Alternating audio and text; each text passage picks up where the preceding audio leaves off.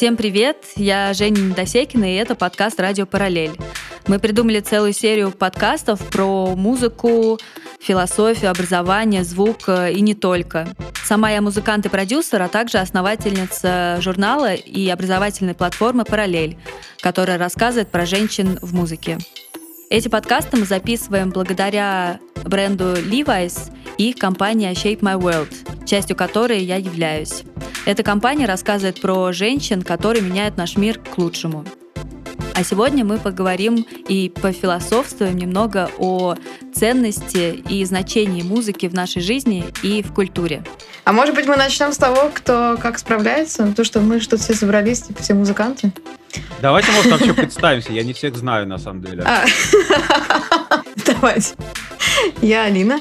Я музыкант, э, мультиинструменталист, музыкант ансамбля Кематик, который играет современную академическую музыку. И, как с недавнего времени, скажем так, ну, композитор, скажем так. Всем привет, я Вова Горлинский, композитор, э, импровизатор.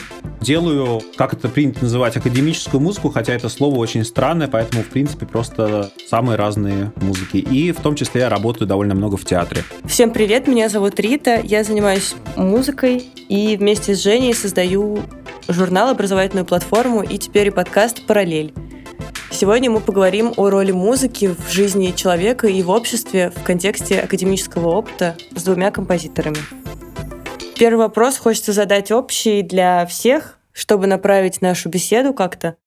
Как вы думаете, зачем нужна музыка, какая у нее роль и как эта роль менялась со временем и какая она сейчас? Я вот простой пример приведу, что вот когда человек поет, его как бы вот слышно всю его суть, да, вот все, все, что внутри он тебе хочет сказать. Он может говорить любые слова при этом, да, но вот достаточно ему начать петь, чтобы стало понятно вот какой-то его месседж. Думаю, что так было с музыкой всегда, да, что вот музыка, она всегда вскрывала вот эти вот скрытые механизмы передачи между людьми, чего-то, что назвать сложно. Я занимаюсь много современной музыкой, да, вот, ну, современной академической такой называют, такой музыкой, которая вот ее язык, он часто бывает людям непонятен. С первого раза так точно.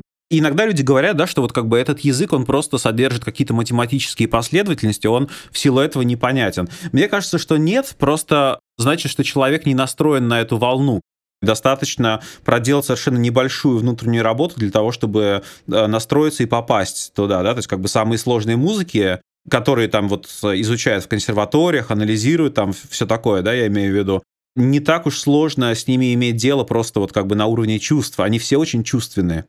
Это зависит еще от типа человека, кто что, в принципе, в жизни своей ищет, да, то есть как бы вот есть люди, которые занимают какую-то вот позицию, такую стабильную, но это не только в музыке проявляется, просто вот в жизни, да, их позиция, и они этой стабильности ищут, да, то есть как бы какой-то комфорт от музыки. Комфорт, мне кажется, это то, когда ты что-то очень хорошо знаешь, да, у тебя вот есть внутренняя классификация, уверенность, да, вот со Штахаузеном на дружеской ноге находиться, условно говоря, да, то есть вот ты его уже познал, и поэтому это вот находится в твоем арсенале уже, да, а есть вот люди, которые, наоборот, испытывают кайф от того, что им неудобно от музыки. Я просто вот помню свое первое впечатление от произведение группы Штахаузен, это произведение для трех оркестров, оно ко мне попало на CD, то есть я даже не слышал его в живом исполнении, а просто вот я как бы включил диск, и я вот чувствую, ну, блин, ну, извините, ну, херня какая-то, да, то есть я вот, ну, не понимаю, что происходит, но при этом у меня в книжке написано, что вот как бы это такое очень интересное направление, там долго расписывается, почему это интересное направление,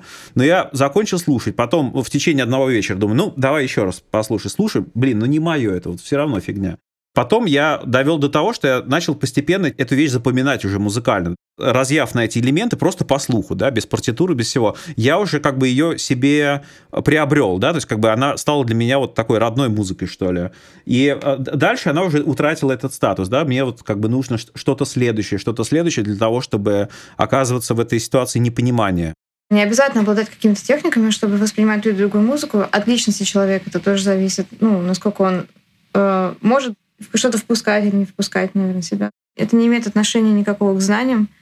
Условно говоря, да даже, да мне даже кажется, что слуховой опыт тоже может не сыграть никакой роли. Ну, просто часто, например, иногда говорят о том, что если у тебя нет слухового опыта определенного, то труднее воспринимать какие-то, ну, скажем так, композиции. Мне кажется, еще есть такая штука, вот как предчувствие от музыки. То есть ты ее еще не понимаешь, но у тебя уже есть предчувствие, что у вас будут какие-то отношения с ней. Да, вот это момент... очень похоже на Да, это, это очень как бы странный момент. Причем это тоже, как, вот, как часто бывает в жизни, тебе она может изначально очень не нравиться, да, то есть как бы ты изначально можешь вообще как-то довольно негативно к ней относиться. Вот у меня такое было, например, с музыкой Яни Христу, композитора, который писал очень разрушительные звуки для инструментов, то есть у него в партитурах реально инструменты разрушаются, да, я когда вот первый раз включил запись, мне очень напрягло это, да, то есть как какая-то агрессия, вот ну, невероятная какая-то вот такая субстанция от меня тогда далекая, я тогда писал такие довольно красивые спектральные э, космические штуки. А тут вот разрушение, да, полнейшее, тотальное. А все равно это вот как бы как такая вот заманиловка, да, то есть вот все равно со временем я все больше и больше, шаг за шагом, я вот к нему пришел, да, то есть как бы я через какое-то время уже сам стал вот эти опыты делать с экстремальными шумовыми звуками, и это через него случилось. А музыка, на ваш взгляд, это искусство или это все-таки ремесло? Ну, сначала были композиторы, да, которые знали, хорошо владели одним или несколькими, может быть, инструментами, что позволяло им писать э, свои произведения.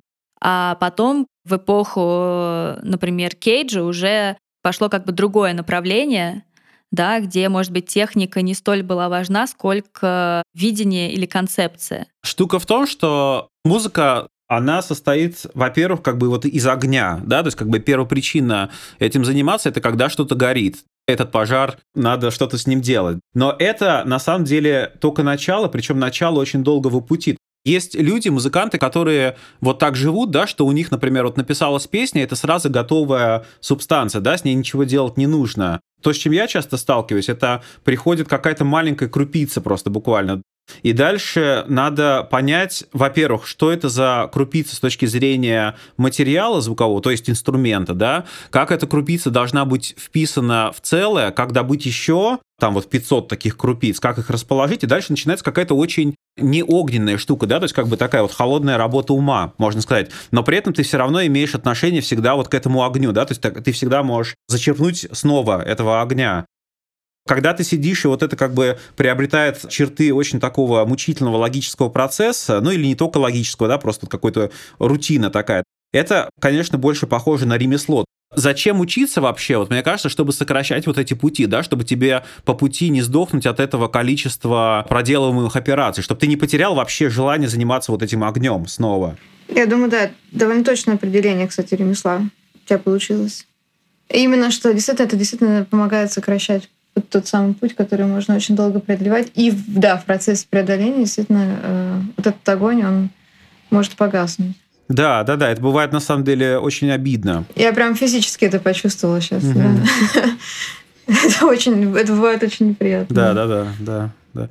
Но, к счастью, на самом деле, там такие метаморфозы случаются, что этот огонь гаснет на несколько лет, потом снова, может, это другой же огонь. Но по поводу, казалось бы, того же, да, то есть как бы это какая-то вот незавершенная пьеса, есть истории, когда я начинал пьесу там типа в 2011 году, а заканчивал в 2019. И какое-то вот это время, это как огромная черная дыра, которая вот прошла между этими событиями, что-то там тоже случалось, да, то есть как бы это не просто я такой ленивый или там что-то вот как бы там не доделал, да, вот что-то тоже происходило в эту дыру. Слушай, Вова, можно я тебя спрашиваю, а сенситивно ты как чувствуешь э, вот этот огонь? На что он похож? Что это? Опиши Алин, просто. ну, мания, на самом деле. Мания? Да, вот это вот как раз маниакальное состояние. Но я не знаю, оно же у всех по-разному это очень похоже, да, я знаю, что есть люди, которые такие вот ночные маниаки, да, что у них вот именно ночью происходит супер кипучая деятельность, да, а утром они даже могут этого не вспомнить. И на самом деле вот это характерно, потому что ночь — это, по сути, такое время полного огня, да, когда тебя просто может выжигать идеями разными, и, к сожалению, не факт, что они самые такие крутые. То есть это просто э, мания, в чем ее особенность, что она как бы она безоценочна. То есть ты, находясь в мании, не можешь э, на самом деле уйти на дистанцию, понять вот как бы реально, что, что тебе сейчас приходит в голову. Только утром становится реально ясно, да, что это было. И поэтому всегда с волнением ждешь, как бы вот когда просыпаешься, когда ты находишься в творческом процессе, у несколько там дней, неделю, ты просыпаешься, это очень волнительное состояние, пойти и послушать, что ты делал ночью. Ну, на протяжении истории, да, музыкальное произведение, его форма, его, я не знаю, длительность э, и то, в принципе, как оно исполняется, часто зависело в том числе от архитектуры пространства, да, и а сейчас мы входим уже, вошли, в принципе, в цифровой век, где это пространство, оно создается виртуально, и мы имеем возможность создавать его, наверное, любой какой-то формы или вообще без формы. Как, на ваш взгляд, э, меняется сейчас форма музыки в контексте пространства? С точки зрения пространства э, передаваемого, это на самом деле очень сложный момент, э, по сути, он, наверное, негативный в основном, потому что когда ты работаешь с акустическими инструментами, и когда ты работаешь с реальным пространством, вот ты пришел, да, есть, например, там церковь, у нее арочные своды, отражение звука.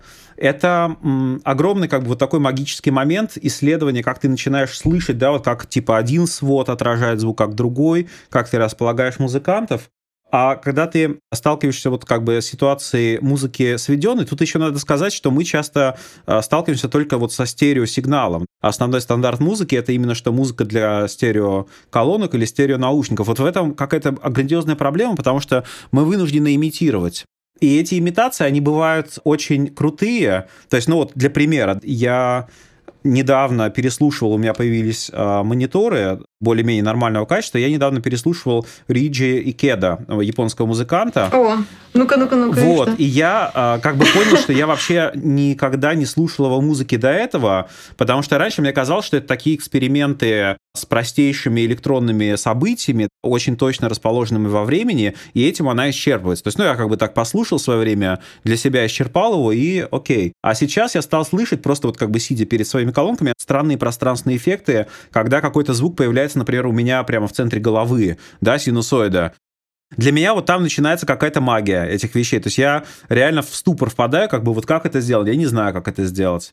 Мне кажется, это вещь, которой не придают слишком большого значения, а на самом деле это вот самые главные магии, которые добиваются... Вот как добиться, например, такого ощущения, чтобы звук был тактильным, да, чтобы он вызывал прямо ощущение на коже это не совсем композиторская задача. Ты можешь это найти на инструменте, ты можешь найти на скрипке, да, или на альте такой звук, который... Знаешь, Алин, да? То есть да, как вот бывают да, такие ощущения, что ты играешь звук, и у человека начинается вот это вот такая, да, мурашки по коже. И ты, как исполнитель-музыкант, знаешь, вот как бы, как точно его воспроизвести, но как его записать виртуальная эпоха, она так или иначе, наверное, нас настигнет полностью. И с этим уже, да, давно, в принципе, экспериментируют многие музыканты, ну, в том числе и Бьорк, там с дополненной реальностью многие экспериментируют. Но при этом, как мне кажется, очень мало форматов, где эксперимент со звуком и вот это вот э, полное погружение, то есть звуковая картина на 360, а не вот э, стерео, да, которые, когда колонки стоят прямо перед тобой,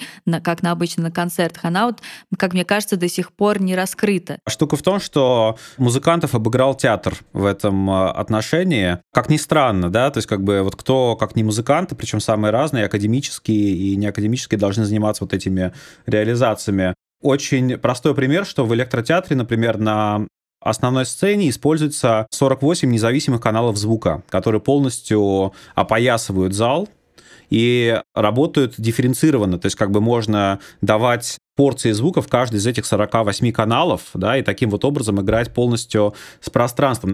При этом получается живое кино, да, потому что вот мы все привыкли, когда мы ходим в кино. На самом деле, что не круто в кино, ты же не можешь пойти посмотреть какой-то круто сведенный артхаус, где будет звук сведен вот так вот артхаус смотришь у себя дома, а, а ходишь в кино на «Звездные войны», и там звук работает довольно типовым способом, да, то есть как бы это прилетающий какой-то звездолет или что-то такое. Там нету, в принципе, какой-то тонкости. Вот единственное, может быть, фильм, который был достаточно тонок, а это вот э, тот самый «Джокер», на самом деле, где были очень просто тактильные ощущения вот от этой виолончели, вот эти вот вещи, да, они как-то очень близко подходили, ближе, чем обычно в кино это бывает театр, когда он реализуется, он свободен от этих вот как бы, ну, я вот говорю конкретно про электротеатр, да, у него нету в принципе, какой-то вот такой а, художественных ограничений на то, чтобы использовать самые разные звуки. Можно очень много использовать, и это делало спектакль field recordings, да, когда записываются самые разные звуки, и они порционно приходят через эти динамики. Это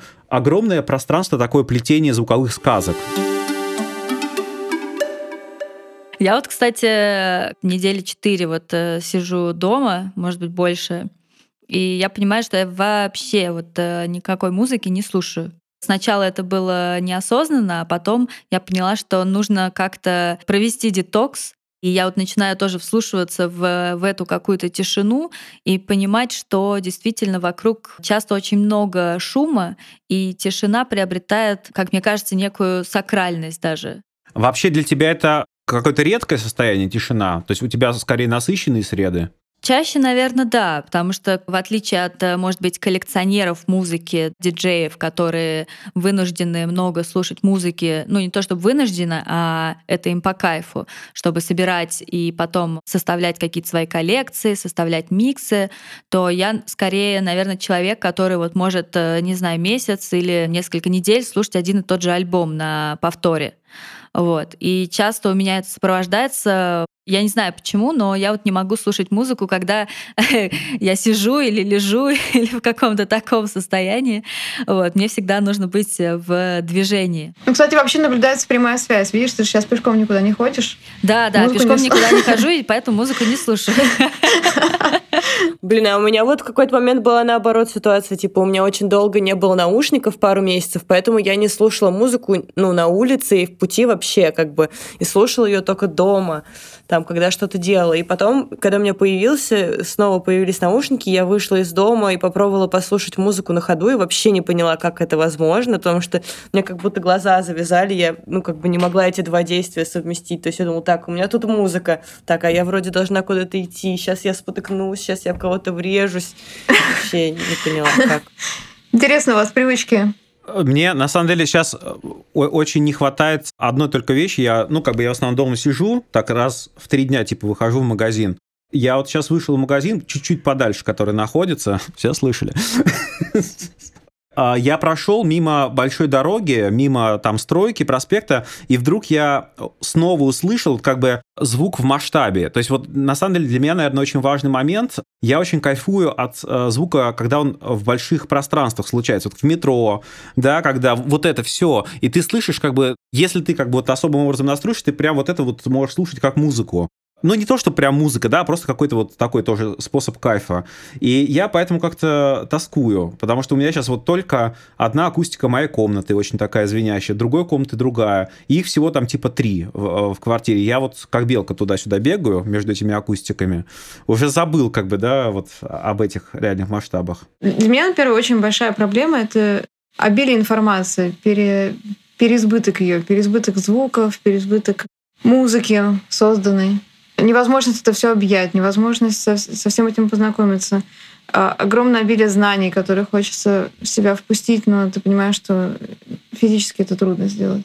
Все, что ты хочешь. И а, в связи с этим, я, видимо, я испытываю какой-то стресс. И чтобы уйти от этого стресса, я хочу как будто бы исключить любой информационный шум и сделать все максимально ясно, просто и прозрачно. И я, например, ищу и композиторов, и музыкантов, которые занимаются такими звуковыми практиками, которые минимизируют присутствие да, чего-то. Там, например, себя как э, музыканта или себя как композитора. Как, на ваш взгляд, есть еще вот это вот некое разделение на высокую музыку и так сказать, музыку, не знаю, низкую для масс, э, попсу. Почему одному придается большее значение, а другому, например, э, меньше? Или сейчас уже, в принципе, эти границы... Мне кажется, исключительно общественное разделение э, возможно. Не в музыкальной категории, да, и даже не в ремесленном смысле. То есть это высокое и низкое не в том смысле, что оно хорошо сделано или плохо, а вот по статистике, да, что как бы вот есть музыка, которую слушают очень много людей, популярная музыка, есть музыка, которая слушает определенные круги. И этих музык очень много. Почему популярную? С одной стороны, она упрощена, а с другой стороны, она очень актуальна. То есть там в музыкальном смысле проворачиваются такие жернова, которые прямо тебя трогают и не могут не тронуть. Есть музыки, которые как бы более, ну, как игра. Ты делаешь ход, она делает ход это более какая-то странная ситуация, да, то есть как бы если ты не сделаешь своего хода по отношению к этой музыке, не раскроешься, например, то дальше игры не будет. А вы слушаете поп-музыку? Очень, да, да. Вот именно поп-музыку, я имею в виду вот эту вот многомиллионную музыку, не просто та поп-музыка, которая элитарная, да. Кого ты слушаешь? Да дофига всего с двухтысячных вот... Нюшу. Да, давайте несколько самых а, ужасных, а, зашкварных имен. Я хотела признаться только что, что я слушала Егора Крида. Но... Штука в том, что они за такие иголочки дергают, которые у меня тоже есть в душе. То есть, как бы я отвлекаюсь на них. Мне кажется, это просто вопрос функции, которую как бы ты возлагаешь на музыку. То есть есть какая-то музыка, под которой ты можешь типа поколбаситься или просто наоборот посмеяться. У меня вот часто бывает, что я слушаю какую-то музыку и не думаю, что там она хорошая или плохая, какую-то попсу, и она меня типа как анекдот веселит. Просто еще интересно вот этот аспект э, так называемого guilty pleasure, да, который часто, что вот э, ты сам себе не хочешь признаться, что ты, тебе нравится такой трек, а он на самом деле тебе нравится. Это снобский прикол какой-то. Ну да, но просто в контексте того, да, когда там, я не знаю, какие-нибудь э, випстеры напьются и там включают попсу 90-х, там, не знаю, Аллегрову или... Вот, вот, я очень люблю Буланову, ребят. Это мой guilty pleasure. Да Буланова отлично. Давайте самые, самые стыдные свои раскроем. Че у кого? Мне ни за что не стыдно. Я вот тоже поняла, кстати, что мне вообще не стыдно. Жек, а где твой guilty pleasure прячется? Что у тебя? Блин, вот сейчас прям так сложно назвать, но я помню, в какой-то момент я составляла какой-то мини-плейлист у себя в Apple Music, у меня бывает какое-то такое настроение, когда мне нравится ходить э, по городу ночью и слушать такую очень романтично-страдальческую музыку и представлять, что я в каком-то кино. Мне вот почему-то прям дико зашел трек э, исполнительницы Sky Ferrera. В общем, это была такая инди, наверное, поп-певица-модель-актриса. Не знаю, я никому не говорила о том, что я слушаю Sky Ferrero, э, вот, но потом я поняла, да какая разница. Слушай, Вов, а у тебя guilty pleasure какой? Ну, это вот вся наша попса буквально я все могу слушать. Причем слушать не из чувства guilty pleasure, а как бы с реальным интересом, как это сделано. Потому что там много всего... Ну, что последнее, например? Вот что первое в голову приходит или последнее, что ты слушаешь? Глюкоза. Ребза, на самом деле, понимаете, мне кажется, что это можно слушать в глубину. Ну, как сказать, э, эти вещи, то есть они как, как будто бы сделаны, простите, из говна, да? Ну, а с другой стороны, ты когда начинаешь это слушать, ты слушаешь, как линия баса, и она тоже прикольная, да? Как она потом переходит в объем, как тебя настигает барабан, и это... Ну да, все равно это какая-то работа. Нет, нифига, нифига, это, это кайф, это не работа. Ты начинаешь это слушать как бы ушами людей, которые это создавали, не своими ушами, что как бы ты это сразу положил на полку, да? Они не только бабло пытались заработать, часть их деятельности как бы заключалась в том, что это реально реальные эмоции, а, которые они испытывали. И вот э, с этой точки зрения, а еще бывает прикольно слушать, как тексты сочетаются с гармониями и формой. Там массу есть открытий, что есть свой рельеф, который тебе, вот ты можешь выключить текст и слушать просто минус, да, и он тебе рассказывает всю эту историю. Почему популярная музыка? Потому что она пользуется этим законом, что если выключить слова, тебе все равно музыка все это расскажет. Она тебе расскажет вот в этот момент, как он ее бросил, в этот момент, как была надежда. Это все гармонии, которые вот прям происходят. И, и это очень клево. Я не знаю, я прям радуюсь, когда я слушаю шансон, например. Кстати, кстати, кстати. Шансон слушайте? О, да. Ну да. Когда ты пела э, Шифутинского в Чайковском, мы как-то были с Алиной в городе Чайковский, Алина спела трек Шифутинского. Я не помню эту. Я помню прекрасно. Я помню песню, которую ты пела. Здравствуйте, гости, ай не надо, ай бросьте. Здравствуйте. Самое прикольное, что запоминаются именно такие моменты. То есть не запоминаются симфонии, не запоминаются там хрен знает что, запоминаются именно вот эти вот э, дерьмовые песни. Это удивительно, да, на самом деле. И э, раз уж мы заговорили о э, каких-то композициях, которые мы любим слушать, у нас есть специальная рубрика, которую придумала Рита. Рубрика очень простая. Просто я, я прошу всех э, гостей в своем телефоне или в компьютере, где вы слушаете музыку, там, где у вас что-то сохранено, где ваша коллекция хранится, там, Spotify, Apple Music, что угодно, открыть все песни и нажать на шаффл и рассказать, что вам попалось, и рассказать немножко про исполнителя, про трек, про не знаю, какую-то вашу личную историю, связанную с ним, или просто про историю его создания, что-то интересное, или, может, неинтересное что-нибудь, что угодно. Вот сейчас, сейчас будем палиться. Ну, я так понимаю, что на телефоне можешь э, открыть. Да, вот я открыла сейчас Apple Music, и что дальше делать? А, Shuffle вижу. Э, у меня открылись, господи, Джонас Окингем. И это небольшие мессы и песнопения. Сейчас у меня конкретно Кирия Лейзен. Эту часть мессы открылась. Это полифонисты из каких-то там средних веков. Да, это полифонисты средних веков. Я даже не знаю, что об этом рассказать, потому что я как раз... Я просто наслаждалась этим. Но я об этом очень мало что... Ну, хорошо, хорошо. Тогда в следующий раз мы еще с тобой поговорим. Так, Вова, что у тебя попалось? Раскрывай свои карты. Стыдное, стыдное попалось. Позднее творчество Татьяны и Сергея Никитиных. Песня называется «Ершалаим». Это флешбэк из детства. Я в детстве очень много слушал их музыки на кассетке. Вообще, это соединение, оно меня очень прям трогало. Вот, вот это лирическое соединение мужского и женского голоса, когда они пели там вот это под музыку Вивальди, Вивальди, Вивальди, это прям какой-то очень такой вот образ. А, это позднее творчество, и оно уже другое. Они там поют э, про какие-то еврейские мотивы, там это все слышно э, в музыке, про своих друзей поют. Но на самом деле эта музыка очень ясная, то есть как бы их мысль, она очень как бы ясно идет в музыку. Так что это какая-то, мне кажется, очень хорошая такая вот работа их. Здорово. Рита, что у тебя попалось? А, мне попался Ешуки Шумицу, или как правильно его назвать? Ешуки Шумицу, да. Трек э, Суирен называется. Но это такой просто классный японский чувак, который у него куча псевдонимов, куча групп, и он кучу писал разные музыки. Не знаю, как ее описать, но это очень хорошая музыка, чтобы жить как раз под нее. В общем, мне кажется, сейчас, сейчас очень пригодится. Послушайте, правда, Ишуки Шумицу, альбом Какаши. Вот теперь я точно запомню. Так, добавить Какаши. Женя, а у тебя что? Довольно смешно. Мне попалась э, трек из Home Kentaur. А из Home, если кто не знает, это электронный артист, она пишет музыку с помощью модульных синтезаторов и не только.